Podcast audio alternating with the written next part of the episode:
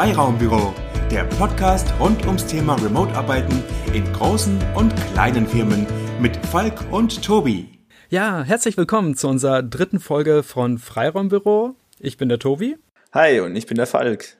Heute haben wir etwas reißerisch den Titel gewählt, wird 2020 das Jahr der Remote-Arbeit. Und das haben wir jetzt nicht nur einfach so gemacht, weil ein neues Jahr ist, sondern weil wir jede Menge Artikel gefunden haben, in der letzten Zeit gelesen haben und haben wir gedacht, weißt, weißt du was, wir werden einfach mal den aktuellen Status quo mal durchgehen, mal gemeinsam besprechen und mal gucken, wo die Reise hingeht. Genau, die Themen kommen ja immer mal wieder hoch. So ein, zweimal im Jahr sieht man irgendwo in der Presse irgendwie Artikel oh, wird es jetzt äh, Ansprüche auf Homeoffice geben oder irgendwelche ähnlichen Dinge. Und da haben wir mal so ein bisschen recherchiert. Und das hat uns auch natürlich letztes Jahr viel beschäftigt, weil wir ja beide in die Richtung Remote-Arbeit gehen wollen. Ja, aber dazu gleich später mehr. Aber du, du hast schon richtig angesprochen, das ist ja immer wieder in Diskussion und warum auch das Ganze. Und zwar war im Koalitionsvertrag so ein bisschen das Thema, soll äh, Remote-Arbeit oder dieses mobile Arbeiten ein Gesetz werden? Das war Anfang des Jahres 2019 ein Riesenthema. Wie man weiß, hat das jetzt dieses Jahr nicht geklappt, weil einfach man da ein bisschen auf, den, auf der Stelle tritt. Nichtsdestotrotz wird es auch für dieses Jahr ein relevantes Thema werden. Und dann nehmen wir uns mal die Zeit, darüber zu sprechen. Magst du anfangen? Ja, fang du doch lieber an, Tobi. Du hast doch irgendwie ein paar aktuelle Artikel rausgefunden. Ich habe nur so alte Sachen gefunden. Okay. Den ersten, den ich direkt dazu gefunden habe, war von der Süddeutschen Zeitung vom, vom 8.12. Da ging es um das Thema mobiles Arbeiten. Da gab es eine äh, Studie, die dann durchgeführt wurde. Ob die jetzt repräsentativ ist oder nicht, spielt keine Rolle. Aber interessant waren die Zahlen, die dazu geliefert wurden. Und zwar, wenn ungefähr 10% der Arbeitnehmer und Arbeitnehmerinnen einen Tag die Woche äh, von daheim aus arbeiten würden, würde das ungefähr 4,5 Millionen Kilometer Pendelstrecke ersparen. Und natürlich in der allerneuesten Diskussion äh, relevant, die, was bedeutet das für CO2 und die Einsparung in dem Fall, das wären, was Wissenschaftler ausgerechnet haben, ungefähr 850.000 Tonnen CO2. Und das ist natürlich eine gewaltige Summe für einen Tag die Woche und das natürlich nicht von der Hand zu weisen. Da hat auch noch keiner die Parkplätze mit einberechnet, die nicht gebraucht werden. ja, und dann, den, dann natürlich den Stau und so weiter, der dann auch erspart wird. Aber interessant war dann auch gleichzeitig, wo dann im, im, gleichen Atemzug, also der Artikel war jetzt nicht unbedingt eine, eine Lobpreisung auf das Riesenthema, sondern gleich, ah, aber Vorsicht, das ist nicht immer so toll, weil die AOK hat da vor kurzem eine Studie veröffentlicht, die dann meinte, oh, wenn mehr Leute in mobilen Arbeiten unterwegs sind, dass sie dann gefährdet sind von sogenannter Erschöpfung, von Wut, Nervosität oder Reizbarkeit. Das ist natürlich eine, eine harte Ansage und das können wir dann auf jeden Fall nochmal gleich besprechen eigentlich habe ich die Zahlen schon direkt parat, weil mich, mich nervt es ja immer, wenn es heißt, ach ja, die AOK hat da mal so eine Studie gemacht und das ist ja anstrengender mit dem Homeoffice. Die Frage ist dann immer, wie viel? ist es ein Prozent schlimmer, zehn oder ähm, total viel schlimmer? Ähm, das Ganze ist in einem ähm, Fehlzeitenreport von der AOK. Wir werden das auch verlinken. Allerdings den Fehlzeitenreport haben wir uns nicht gegönnt. Der kostet nämlich 60 Euro und irgendwie fünf Prozent davon beschäftigen sich mit Remote-Arbeit. Aber ähm, um das mal konkret zu machen, die, die, die AOK hat hier eine schöne ähm, Umfrage gemacht und da ist eine Grafik drin, worunter Beschäftigte am meisten leiden. Ähm, und zwar im Homeoffice und im Betrieb. In dem Fall ist es natürlich, ich weiß ja nicht, wie die Fragen genau gestellt wurden, das ist ja auch immer nochmal relevant, aber das sind dann so Werte wie ähm, 73 Prozent der Beschäftigten geben an, sie leiden unter Erschöpfung im Homeoffice und 66 im Betrieb. Das ist natürlich mehr, aber das ist jetzt natürlich auch, ähm, wenn man es jetzt auf die, den Gesamtwert betrachtet, nicht so viel mehr. Wo so ein bisschen größere Abweichungen sind, sind zum Beispiel beim Thema Selbstzweifel. Da liegen die Leute im Homeoffice bei 46 Prozent und die Leute, die im Betrieb arbeiten, bei 33 Prozent. Das ist dann schon ein bisschen ähm, größere Diskrepanz. Im Schnitt sind so um, um die 10 Prozentpunkte, die das auseinanderliegt. Es geht so ab 40 Prozent los. Gefragt wurden Wut und Verärgerung, Nervosität und Reizbarkeit, Lustlosigkeit, Schlafstörungen und Selbstzweifel. Das matcht ungefähr auch mit dem. Ich habe dann noch einen, einen, zweiten Artikel dazu gefunden. Das war jetzt am 30.12. von golem.de. Das ist so eine allgemeine IT- Informationswebsite, wo ich eigentlich tagtäglich meine Informationen rausziehe. Der hat dann die, die Bitkom ebenfalls nochmal eine Studie gemacht, die dann teilweise auch auf die AOK-Zahlen referenziert. Und der Titel von dem war, warum Angestellte nicht ins Homeoffice wollen. Und das ist natürlich immer so ein Thema, was mich sofort triggert, weil ich genau die gegenteilige Richtung habe. Aber es ist trotzdem ganz interessant, was da drin steht.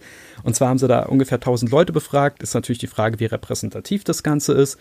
Aber vier von zehn dürfen zwar arbeiten, ein großer Teil will das aber gar nicht. Und die die geben das an. Der Hauptgrund waren die ganzen sozialen Aspekte. Also 59 Prozent geben an, dass sie äh, aus sozialen Gründen, also weil sie die persönliche Anwesenheit unheimlich wichtig finden, aber auch diesen, diesen Austausch unter den Kollegen, was ich absolut verstehen kann. Ja, wir sind dann Menschen, die gern mit untereinander äh, arbeiten.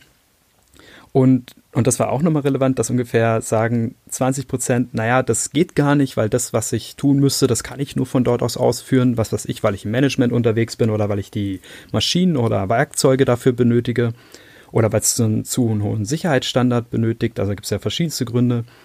Und 15 Prozent sagen, sie wären überhaupt nicht produktiv. Sie sind im Büro viel produktiver. Es kann natürlich daran liegen, wenn man jetzt Kinder hat oder äh, zu viel Trubel drumherum, dass das nicht funktioniert. Äh, ich ich habe eher persönlich die, die komplette gegensätzliche Meinung, dass ich daheim viel mehr mich konzentrieren kann, weil im, Home, ähm, im, im Großraumbüro ist einfach sehr anstrengend teilweise, gerade wenn man Konzentrationsarbeit machen muss, wie viel lesen oder etwas ausarbeiten.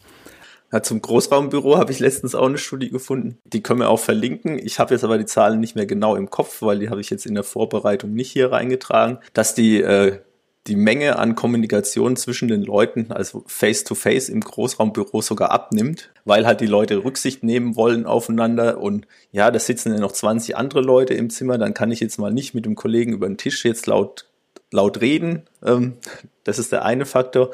Und der andere Faktor ist, viele setzen dann halt auch äh, mittlerweile Noise Cancelling Kopfhörer auf oder normale und hören ihre Musik, um einfach diese Hintergrundgeräusche auszublenden. Und dadurch geht dann tatsächlich auch die Kommunikation zwischen den Leuten im Großraumbüro nach unten. Ja, das kann ich, kann ich bestätigen. Also so ungefähr sieht es auch bei uns ungefähr aus. Also es funktioniert meistens, aber wir versuchen da immer Rückzugsorte zu finden, wenn wir dort arbeiten. Ansonsten, was natürlich auch relevant ist, und das ist sowas, wo man echt mal ein bisschen dran arbeiten müsste, aber das ist halt mal Status quo von dieser Umfrage, war, dass ein Großteil sagt, sie haben Probleme damit, so oft im Homeoffice zu sein, weil sie ähm, die Gefahr sehen, dass der Vorgesetzte sie dann einfach nicht mehr sieht, dass sie im Büro sind und dadurch vielleicht Nachteile haben bei den Gehaltsgesprächen und Entwicklungsgesprächen, da ist einfach das große Gefühl, diese Präsenz ist einfach unheimlich wichtig, auch heutzutage noch. Also zählt nicht der Output meiner Arbeit, sondern die Anwesenheit im Büro, dieses klassische 9 to 5. Und das finde ich sehr schade. Oh, da, da passt ganz gut. Ich habe hier einen Spiegelartikel gefunden von ähm, Anfang Oktober 2019. Ähm, da geht es zwar eigentlich um den Rechtsanspruch auf Homeoffice, aber die haben eine wunderschöne Gegenüberstellung gemacht. Und da ist unter den Punkten, was spricht gegen das Homeoffice, ähm, auch genannt, dass die Leute sich im Homeoffice eigentlich eher selbst ausbeuten und, und, und viel zu viel arbeiten. Und insofern, ganz vielen Studien wird es auch irgendwie belegt, dass die Leute eher dazu tendieren, im Homeoffice mehr zu arbeiten wie im Büro. Das kann man re relativ gut für die Arbeitgeber zumindest mal widerlegen, dass die Leute da nicht arbeiten würden. Ja, es ist auch, glaube ich, generell so, eine, so ein Vertrauensthema. Also wenn ich meine Kollegen durch Anwesenheit kontrollieren muss, ich glaube, dann habe ich eh generell ein anderes Problem. Aber ich meine, es hängt natürlich auch von den Leuten an, wie gut sie sich selber steuern können. Interessant war auch, und das ist noch der letzte Aspekt aus, dieser, aus diesem Golem-Artikel, dass 53 Prozent sagen, egal was sie jetzt selber angegeben haben, dass sie in den nächsten fünf Jahren äh, fest damit rechnen, dass dieser Anteil von der Remote-Arbeit oder vom Homeoffice stark steigen wird und 45 Prozent von den Leuten wollen eine gesetzliche Regelung haben. Und das geht dann wieder zum Anfang zurück äh, von diesem ganzen Thema, weil gesetzlich ist jedes Menge noch zu klären. Also und, und, und erstmal, weil es diese Möglichkeit gibt und dann ist dieses Thema mit dem Chef halt ein Stück weit wieder raus, weil es gibt ja die Möglichkeit, warum sollte ich es dann nicht wahrnehmen? So ein bisschen wie Elternzeit, aber auch sowas, wie ist es denn mit Versicherung, wie ist es denn mit Ergonomie, wie ist es denn mit Arbeitszeiten, gerade mit dem neuen Arbeitsgesetz, äh, wo man seine Zeiten quasi wie bei einer Stechuhr trecken muss, das macht es natürlich viel, viel komplizierter, wenn ich im Homeoffice ist, wo ich gar nicht die Möglichkeit habe. Und ich denke, da muss einfach was passieren. Und, und vor allem, wenn, wenn eigentlich einer der Vorteile davon sein soll, dass man sich seine Frei äh, Zeit ein bisschen freier einteilen kann, dass man vielleicht zwischendurch mal die Kinder vom Kindergarten abholt oder ähnliches, dann wird es natürlich schwierig, wenn man irgendwie abends noch ein paar E-Mails bearbeitet. Was ja die Konsequenz davon ist, man will ja eigentlich nicht weniger arbeiten, aber man hat dann halt plötzlich ähm, seine Arbeitszeit über den ganzen Tag verteilt und das passt halt überhaupt gar nicht zu unseren bisherigen gesetzlichen Regelungen. Na, eigentlich musst du ja, nachdem du aufgehört hast zu arbeiten, ich bin mir gar nicht sicher, wie lange Zeit, aber mal mindestens acht Stunden Zeit zwischendrin haben, bis du wieder irgendwie anfängst zu arbeiten. Ich kenne mich da wirklich nicht gut aus, weil ich ignoriere sowas auch meistens. Aber die gesetzlichen Regelungen, die gibt's und gerade wenn man dann jetzt irgendwie einen Tarifvertrag hat über eine Gewerkschaft und, und, und so weiter, dann wird das natürlich kompliziert, wenn man keine ordentliche Grundlage hat. Ja, genau. Ich meine, das, das, das, das Arbeitsschutzgesetz, das hat ja auch Sinn und das, das macht ja auch Sinn, wie das aufgesetzt ist. Es schützt ja die, die Arbeitnehmer und, und nimmt den Arbeitgeber in die Pflicht.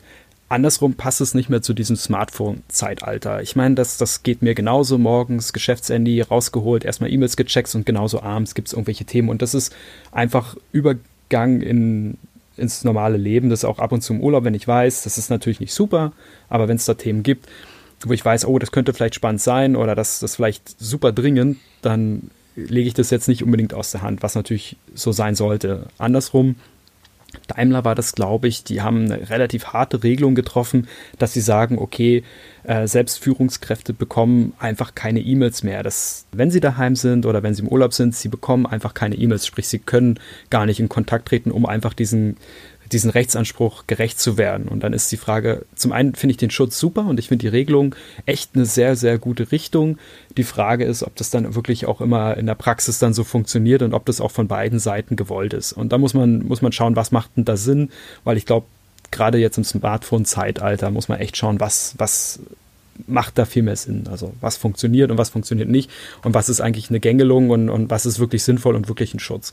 Aber da möchte ich mich auch gar nicht so sehr aufs Eis bewegen. An der Stelle hast du natürlich auch immer so einen, den, den Part vom persönlichen Zeitmanagement, der da mit reinspielt.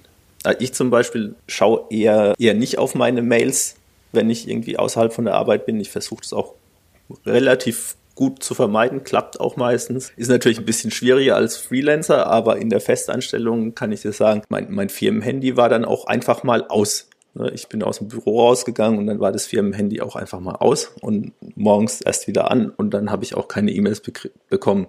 Schwierig wird es dann, wenn, wenn so aus, aus, aus der Kultur vom Unternehmen so ein so ein Gefühl entsteht, ja, ich muss, ich muss noch mal abends, bevor ich mich ins Bett lege, noch mal gucken, ob auch wirklich alles in Ordnung ist und noch mal die E-Mails checken. Dann wird es, glaube ich, schlecht für die Leute. Solange das irgendwie so ist, ah ja, ich gucke noch mal rein, schadet ja nicht, dann ist es ja okay. Aber wenn, wenn jemand wirklich sich genötigt fühlt, da reinzuschauen, dann wird's, dann wird's problematisch. Und ich glaube, dann ist auch so der Ansatz von Daimler relativ gut zu sagen, ja, E-Mails werden einfach nicht zugestellt außerhalb der Arbeitszeit. Ja, ich finde ich find diese Regelung im Urlaub fände ich sehr sinnvoll, weil da kriegst du die wenigsten. Ich kriege das immer wieder mit, aber das, das ist jetzt ein anderes Thema. Bei mir war das eher so wie Zeitung lesen. Also morgens ist dann, was, was ist eigentlich los? Wie bereite ich meinen Tag vor? Und abends war dann eher die Thematik, gerade eben als, als Führungsperson, muss man einfach schauen, okay, gibt es ein Produktionsproblem, ist vielleicht gerade irgendwas am, am Abfackeln, weil das gerade zum Beispiel um die Weihnachtszeit ein sehr, sehr kritisches Thema ist. Ja, wenn jetzt da die, die, die Umsätze ausbleiben und vielleicht mit der Alarmierung was nicht direkt funktioniert, dann, dann ist es einfach kritisch. Dann kann es nicht bis morgens warten. Das, die Fälle waren in der Vergangenheit viel größer und für mich wäre es der Umkehrschluss, okay, was kann ich verbessern, was kann ich tun, dass sich da die normale Bereitschaft sich um diese Themen kümmert und in 99,9 Prozent der Fälle funktioniert das und ich rechne immer nur damit, dass ich dann angerufen werde, wenn jetzt was sein sollte, dass meine Anwesenheit ähm, benötigt und diese Fälle gibt's und ist auch gut so, aber ich finde es immer besser, wenn das alles sauber geregelt ist und dann natürlich auch ähm, die Kollegen sich das einrichten können. Was da auf jeden Fall auch gut zu passt, hier so eine kleine Statistik aus dem Fehlzeitenreport von der AOK. Da ist noch eine andere Grafik, da, bei der stelle ich mir natürlich immer die Frage, ja, wie werden die Daten erhoben? Also wurden 2000 Leute befragt von der AOK die Frage war, in den letzten vier Wochen habe ich sehr häufig im Betrieb oder im Homeoffice zum Beispiel Arbeitszeit auf den Abend oder das Wochenende gelegt. Jetzt im Betrieb ist es nicht weiter überraschend, dass die Zahl relativ klein ist, weil wer fährt schon am Wochenende irgendwie nochmal in die Firma? Das heißt, da waren es dann 3,1 Prozent, aber im Homeoffice waren es dann 33,9 Prozent. Also das ist schon. Das ist krass. Das, das ist schon mal ein deutlicher Unterschied. Aber natürlich geht es auch nur überhaupt im Homeoffice ganz gut. Ich, ich würde es auch nicht nochmal am Wochenende irgendwie ins Büro fahren wollen, nur um noch was schnell zu arbeiten. Das sind dann, dann doch eher kritische Ausnahmesituationen, wo man sowas macht. Und im Homeoffice hat man halt die Möglichkeit, das zu tun. Deswegen muss man das immer mit ein bisschen ähm, Vorsicht betrachten. Trotz allem ist natürlich der Unterschied immens. Weil die Hürde halt deutlich, deutlich geringer ist. Das, das trifft ziemlich den Nagel auf den Kopf. Andersrum, ich bekomme ja Flexibilität dadurch, dass ich ja mir meine Woche, wenn ich im Homeoffice bin, besser gestalten kann. Und wenn ich jetzt aber sage, hey, ich habe jetzt vielleicht unter der Woche nicht ganz so gut was hinbekommen, aber am Wochenende habe ich jetzt gerade nochmal richtig Elan und, und Zeit und konnte mir die Freiräume schaffen, um jetzt diese eine Sache noch fertig zu machen, finde ich persönlich das nicht schlimm. Also warum sollte ich das nicht nutzen? Das ist jetzt einfach mal, mal ein Fakt, ob der gut ist oder schlecht, hängt, glaube ich, immer ganz von der persönlichen Situation ab. Ja, das kommt ja aus der, aus der Befragung nicht heraus. Ja, das ja. fanden die Leute das schlimm, dass sie da am Wochenende noch reingegangen sind oder nicht. Es ist halt eine Feststellung. Und, und, und deswegen finde ich es auch immer total kritisch, wenn einfach da so in, in dritter Ebene drüber berichtet wird und dann gleich noch eine Interpretation dazu kommt.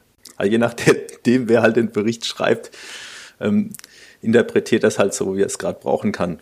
Ähm, Nächster Punkt wäre da drin zum Beispiel vom Arbeitgeber außerhalb der Arbeitszeit durch Anrufe oder E-Mails kontaktiert. War dann auch bei den Homeoffice-Leuten wieder bei 19,5 Prozent und im Betrieb bei 5,6 Prozent. Hm, krass. Ähm, Probleme mit der Verarbeit äh, Vereinbarkeit von Arbeit und Freizeit war dann auch Homeoffice wieder 18,8 Prozent und im Betrieb 8,8 Prozent. Aber natürlich sind es eigentlich alles Punkte, die darauf hinweisen, dass halt so diese klare Grenze verschwimmt, wo die Leute arbeiten. Und ich glaube, das ist auch das Problem von ganz, ganz vielen Sachen. Also ich habe auch mit Kollegen gesprochen, da gibt es welche, die sagen, oh, Homeoffice super. Andere sagen, ich könnte das gar nicht, weil Family und laut und Stress.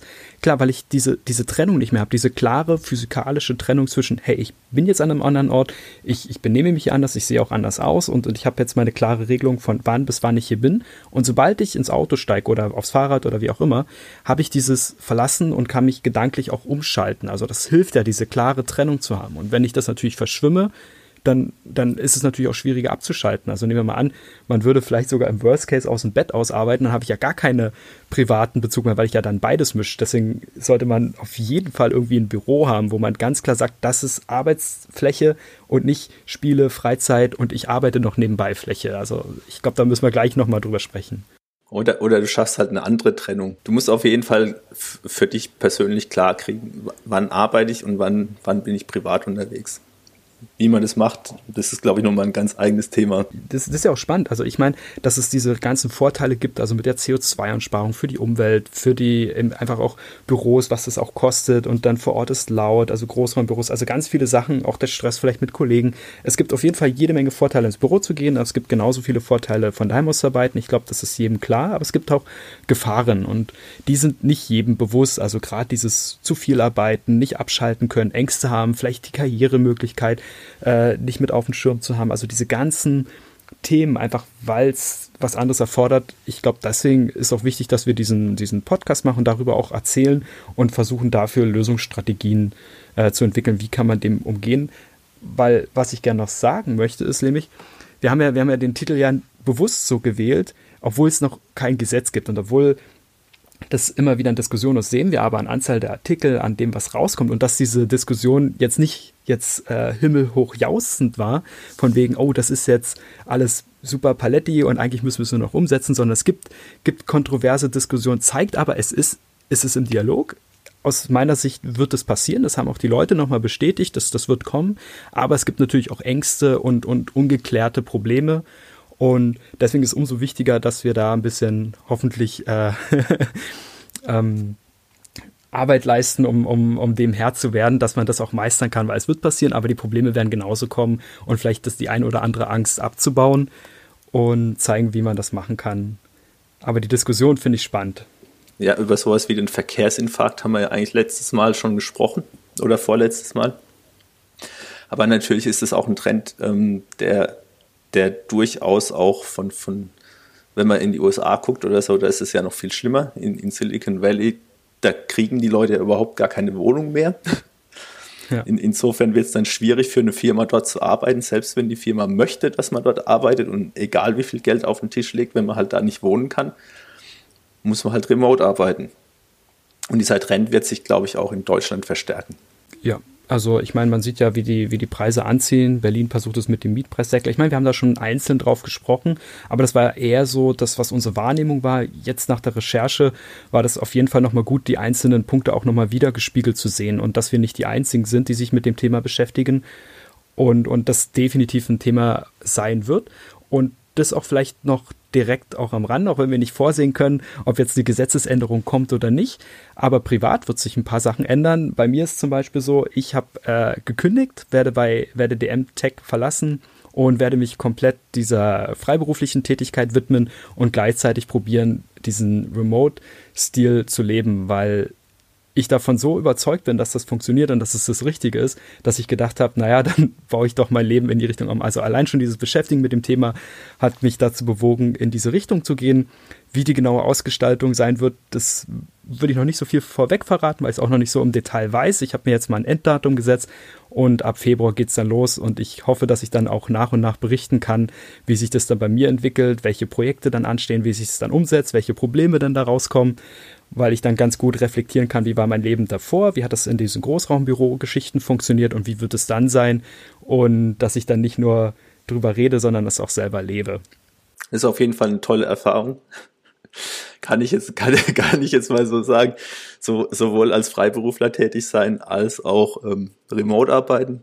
Für, für mich hat es sich jetzt auf jeden Fall schon mal gelohnt. Das aktuelle Projekt ist, ist super. Ich habe so viel Fahrzeit gespart. Allein allein die Zeit, die ich nicht durch die Gegend gefahren bin, hat mir, hat mir echt viel gebracht. Dann hatte ich, hatte ich noch ein klein wenig gesundheitlich Ärger Ende letzten Jahres. Da wären einfach auch viele Tage ausgefallen, ähm, hätte ich zum Kunden fahren müssen. Aber mit so einer leichten Erkältung oder, oder sowas kann man dann durchaus vom Homeoffice noch arbeiten, aber Autofahren hätte ich nicht wollen. Ja, erzähl mal so ein bisschen. Ich meine, du machst das Ganze jetzt wie lang? Schon seit acht Wochen? Seit, ja, jetzt sind es, glaube ich, eher so zehn Wochen oder zwölf Wochen. Das ist krass, ne? Also von Montag bis Freitag von dir daheim aus. Genau, ich, ich war jetzt war jetzt einmalig, war ich jetzt drei Tage beim Kunden vor Ort und das war es aber auch. Ja, erzähl mal so ein bisschen von deinem Alltag, das würde mich interessieren, so wie das, wie das so läuft. Also ich, ich, ich fahre jetzt mein Auto einfach immer in die Garage, weil ich brauche es ja nicht so oft. Ich habe jetzt, glaube ich, ich habe im Dezember so viel, im November und Dezember habe ich so viel Kilometer zurückgelegt wie vorher in der Woche. Beim Podcast hören ist natürlich ein bisschen schlecht, weil die habe ich immer beim Autofahren gehört. Das heißt, meine Podcast-Playlist ist jetzt Kilometer lang, aber na gut, irgendeinen Nachteil hat man ja dann auch immer. Und ansonsten muss ich sagen, dadurch, dass, dass das Team halt auch komplett verteilt sitzt und ähm, alle gewöhnt sind, remote zusammenzuarbeiten, funktioniert es eigentlich wunderbar. Also ich vermisse nichts ähm, aus dem Büro, genieße sehr, dass ich hier äh, mir auch einen guten Kaffee kochen kann, den man dann im Büro vielleicht auch nicht kriegt. Also für mich ist das genau der richtige Arbeitsmodus. Und ich meine, jetzt standen ja doch da einige Befürchtungen aus diesen ganzen Studien und so weiter. Wie ist es zum Beispiel mit deinem persönlichen Kontakt? Wie ist es mit, oh, ich kann nicht abschalten und und und? Wie, wie regelst du das für dich? Das ideale Vorgehen ist für mich, ähm, ich optimiere natürlich die ganze Zeit mein persönliches Zeitmanagement. Dadurch habe ich eigentlich immer eine klare Abgrenzung von, ich arbeite jetzt und ich arbeite nicht. Ich habe natürlich den Vorteil, ich habe ein Arbeitszimmer, das macht es viel einfacher, aber ähm, das, das hört ja nicht mit dem Arbeitszimmer auf. Ich, ich, ich benutze meinen Computer ja auch nochmal in der Freizeit irgendwie und, und da möchte ich natürlich auch nicht von der Arbeit belästigt werden. Also wäre zum Beispiel einer der Tipps von mir, ähm, wenn ihr einen Computer benutzt für Privatleben und Arbeit, was jetzt bei mir der Fall ist, dann macht halt einfach alle Fenster zu, schließt alle Programme, schließt alle Programme, die mit Arbeit zu tun haben, startet den Rechner wegen mir auch einfach nochmal neu. Ja, dann könnt ihr einen Privatkram machen. Am besten setzt man sich auch woanders hin, um einen Privatkram zu machen. Und dann hat man zum Beispiel eine wunderbare Trennung dazwischen drin. Wie, wie machst du es zum Beispiel jetzt, die, wie sieht deine, deine morgendliche Mittags- und Abendsroutine aus? Also wie, wie stelle ich mir so einen Tag bei dir im Alltag jetzt vor? Na, ich, ich habe den großen Vorteil, ich habe einen Hund. Und und als Trennung zwischen äh, jetzt ist privat und jetzt bin ich arbeiten, gehe ich einfach eine Runde im Hund spazieren. Das funktioniert wunderbar. Ich glaube, es wird natürlich schwierig, also da ich keine Kinder habe, kann ich mir nicht vorstellen, wie sich das fällt, wenn da noch ein paar Kinder rumspringen. Aber ich glaube, dann wird es doch deutlich schwieriger. Und ich glaube, dann wird auch so ein Arbeitszimmer zu haben, wo man sich zurückziehen kann, deutlich wichtiger, wie jetzt bei mir. Und hast du dann wirklich so auch eine feste Routine? Das versuche ich noch ein bisschen so rauszukitzeln im Sinne von, stehst, was weiß ich, um 8 Uhr auf, machst ein bisschen Sport, 9 Uhr spätestens sitzt du am Rechner und um 10 machst du Pause. Ich, ich weiß ja nicht. Oder schwimmt das? Ich stehe eigentlich um halb sechs Uhr auf, mache um sechs Uhr Sport ähm, bis um sieben. Dann wird gefrühstückt, äh, eine Runde mit dem Hund rausgegangen und dann meistens so Viertel nach acht geht's los mit Arbeiten. Dann nochmal eine Mittagspause, wird dann auch nochmal ein bisschen mit dem Hund gespielt oder irgendwas anderes gemacht. Und dann habe ich meistens nachmittags noch einen Block mit Arbeit. Und wie lange geht dann so dein Arbeitstag? Ja, so bis 17 Uhr. Das hängt dann so ein bisschen von, von der von der Situation im Projekt ab und ob ich gerade noch nebendran irgendwas mache. Und vermisst du schon irgendwie die Sozi sozialen Kontakt aus dem Büro, die, die Kaffeegespräche, ja, die Blödeleien am, am Mittag, wenn du Mittagessen gehst? Ja, die, die, die Blödeleien beim Mittagessen, die fehlen mir tatsächlich ein bisschen. Das ist natürlich auch daran, dass hier auch, also würde meine Frau zum Beispiel auch remote arbeiten, dann, dann hätte ich die ja wieder. Aber die, die arbeitet halt ganz normal im Büro und fährt da auch hin. Deswegen sitze ich dann doch relativ häufig alleine beim Mittagessen. Das fehlt mir tatsächlich ein bisschen. Aber so die anderen Effekte vom Büro, die stören mich halt überhaupt gar nicht. Was mich immer sehr genervt hat, war die Menge an kranken Kollegen, die, die so, so kurz vor Weihnachten hat es ja meistens nochmal so eine Grippewelle mhm. oder so, die sich durchs Büro schleppt. Das habe ich jetzt zum Beispiel überhaupt nicht vermisst. Genau, genauso ähm, die Qualität vom Kaffee im Büro bemängeln. ähm, habe ich auch überhaupt nicht vermisst oder die Lautstärke. Also da fehlt mir tatsächlich relativ wenig. Vielleicht liegt es auch an mir. Vielleicht, wenn man ein bisschen, bisschen noch extrovertierter ist und irgendwie dauernd Leute um sich rum braucht, vielleicht verhält sich dann auch mal ein bisschen anders. Hm. Aber mir fehlt eigentlich nichts. Ja, Cool. Also ich meine, ich bin mal gespannt, wie es weitergeht. Ich meine, das ist ja ein überschaubarer Ra äh, Zeitrahmen, aber nichtsdestotrotz, zehn Wochen ist nicht von der Hand zu weisen. Es ist jetzt über zwei Monate der Modus. Also das heißt, du vermisst es noch nicht und ist nicht so, ich, also ich habe zumindest nicht das Gefühl, dass du jetzt bei dir daheim allein verkümmerst.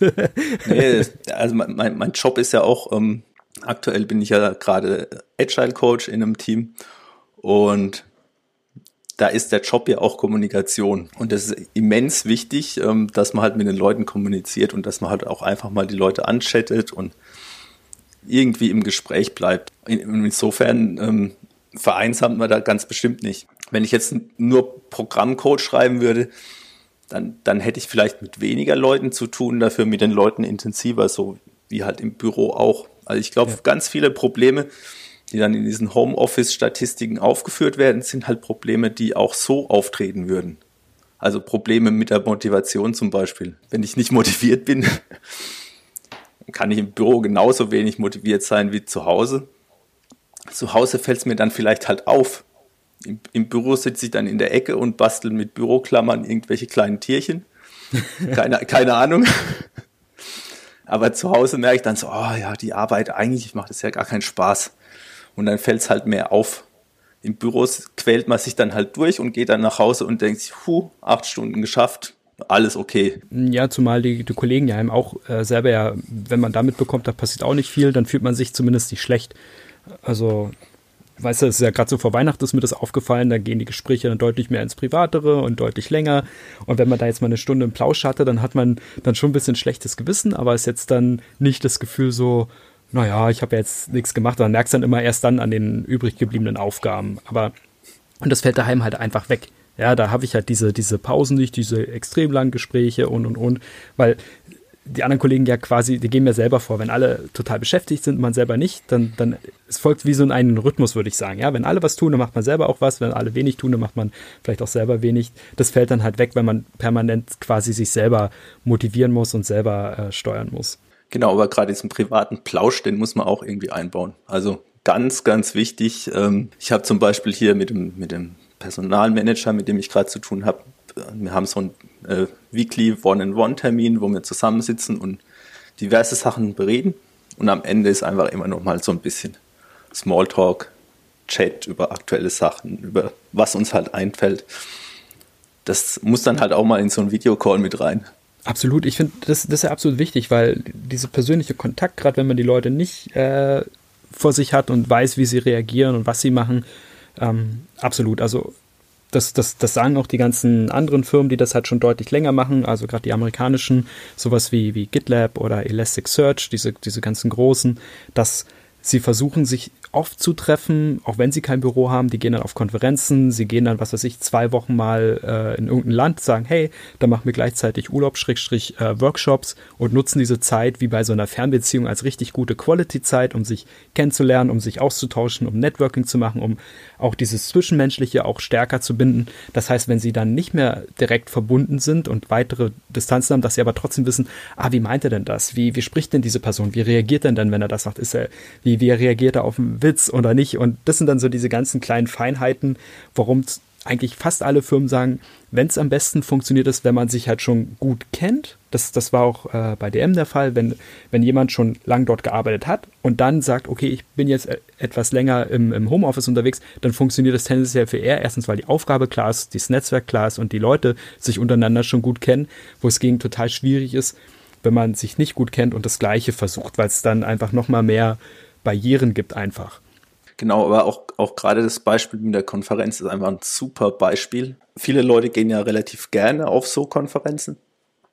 Einfach weil es auch eine Abwechslung zum Arbeitsalltag ist, weil man, weil man sich austauschen kann mit Leuten, die nicht in der eigenen Firma sind. Und spätestens, wenn man, wenn man irgendwie sein Team remote hat und kein Büro mehr für das Team unterhalten muss, dann sollte die Firma ja auch mal in der Lage sein, mal so eine Konferenz zu bezahlen für das ganze Team. Weil wenn man sich genau überlegt, das sind dann halt irgendwie drei, vier, fünf Tage mit Hotel und mit einer Anreise oder so. Aber im Vergleich zum Büro unterhalten für das Team ist es immer noch billiger. Ja, und, und, und das kann man ja noch weiter spitzen, wenn man sagt, okay, das ist nicht unbedingt eine Konferenz, vielleicht ist es nur ein Teil davon. Und dann kann man sich aussuchen und sagt man, okay, man macht es dort, wo es schön warm ist oder dort, wo es äh, besonders guten Pool gibt. das hört sich dann immer gleich nach Urlaub an. Das darf man nicht vermischen, sondern es geht ja darum, was, was Schönes anzubieten, was man vielleicht außerhalb der Reihe nicht hat und dass die Leute dich kennen. Aber das, das geht ja in die Richtung. Ich, ich finde es auf jeden Fall, äh, ich finde die Diskussion spannend. Ich glaube, 2020 wird auf jeden Fall richtig interessant. Also auf jeden Fall für mich privat persönlich. Bei dir, das Projekt läuft ja auch entsprechend weiter. Da freue ich mich schon richtig drauf, da ein bisschen mehr draus zu erzählen. Auch wenn ich jetzt vielleicht nicht mehr so viel aus dem Arbeitsalltag, äh, aus, aus dem berichten kann. Aber ich glaube, das spielt nicht so eine große Rolle. Ich habe, glaube ich, genügend Beispiele, wo ich immer mal wieder rezitieren kann, aber auch von anderen Firmen, wo ich gearbeitet habe, aber dann auch direkt äh, austesten kann, wie, wie ist es denn aus dieser Rolle raus. Ja, und es ist, es ist ja auch so, äh, die, die großen Unternehmen, die werden uns ja weiter begleiten. Also bei dem, was wir tun, ist die Wahrscheinlichkeit hoch, dass unsere Kunden einfach sehr große Unternehmen sind, die dann mal spontan Unterstützung brauchen. Sehe ich so wie du. Und was natürlich dann auch noch ein Aspekt ist, das ist dann so ein bisschen auch ein Ausblick, was dann 2020 noch kommen, will, äh, kommen soll, was wir im Podcast noch machen wollen. Zum Beispiel zur Frage äh, der Heimarbeit und, und ähm, Heimarbeitsplatz. Es gibt natürlich noch andere Möglichkeiten, wie zum Beispiel ein Coworking Space und darüber wollen wir mal ein bisschen berichten, weil ich da ja Freunde habe. Ich hatte es ja schon mal angeteasert, aber dass wir das auch wirklich mal einflechten lassen und, und selber auch stärker ausprobieren, was das eigentlich auf sich hat, wie das funktionieren kann. Weil man da, glaube ich, relativ viele Probleme, die so aus diesem, ich bin daheim, wo ich auch wohne und ich schaffe diesen, diesen Abstand nicht, äh, einfach lösen kann mit sehr vielen anderen Vorteilen. Da bin ich mal gespannt, will ich nicht zu viel verraten. Aber auch so Fragestellungen, ja, ist es denn legal zum Beispiel? Weil viele nutzen so ein Coworking Space nicht nur im eigenen Land, sondern wenn man eh überlegt, ich kann irgendwo sein, ja, zum Beispiel du, Falk, du könntest ja easy peasy sagen, okay, ich mache das Ganze jetzt aus äh, Afrika raus oder ich mache das jetzt aus Bali raus, was sehr, sehr viele Menschen machen. Da hat man vielleicht ein Thema mit der Zeitzone, aber davon abgesehen, habe ich dann vielleicht nicht den schrecklichen äh, Herbst, Winter, nass, kalt Modus, sondern habe dann einfach andere Probleme, aber ich habe es vielleicht warm um mich herum. Und dann ist die Frage, oh, ist sowas denn legal? Und also Punkte wollen wir dann in Zukunft dann auch noch besprechen. Und ein Punkt, der mir noch ganz, ganz wichtig ist, da wollen Falk und ich wollen wir da gemeinsam hingehen. Das ist dann noch so eine Konferenz für Digitalnomaden in Berlin. Daraus werden wir dann hoffentlich auch dann berichten, was für Leute man da so antrifft. Also es ist, hört sich auf jeden Fall teilweise sehr esoterisch an. Ich, ich bin da auch gespannt. Ich glaube, die Leute, die arbeiten einfach komplett anders und, und denken auch komplett anders. Und ich bin mir gar nicht sicher, ob das gut zusammenpasst oder nicht. wir werden es ähm, rausfinden. Wir sind später auf jeden Fall klüger. Genau lernen werden wir dadurch auf jeden Fall sehr viel. Genau, ich bin natürlich auch gespannt, wie es jetzt mit Kanada weitergeht, weil ich sagen konnte, also ich mache ja da, ich arbeite ja als Freelancer, habe jetzt mein zweites Projekt jetzt abgeschlossen, habe auch direkt signalisiert, hey, ich habe jetzt ab Februar ein bisschen mehr Zeit, wie sieht es denn aus? Und, und aus, aus der Richtung, das gibt natürlich auch nochmal ein paar interessante Aspekte, einfach weil die Kultur ein bisschen andere ist.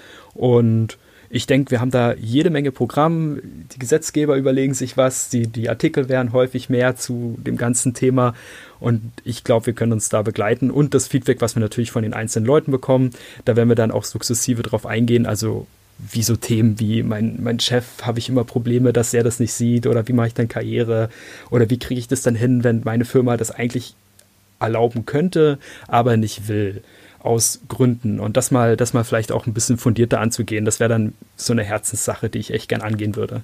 Genau, in, in dem Bereich, da, da, da gibt es dann wieder mega viel zu berichten. Also ich meine, ich, in der Vergangenheit habe ich zum Beispiel extrem viele auch Negativbeispiele gehabt, wo, wo genauso Kontrollverlustängste und so drin waren. Die können wir da alle mal aufgreifen und auch versuchen, mal Lösungen zu finden. Meistens ist es nämlich so, ähm, die Leute sind ja in der Lage, remote zu arbeiten, aber es wird einfach nur nicht gewollt.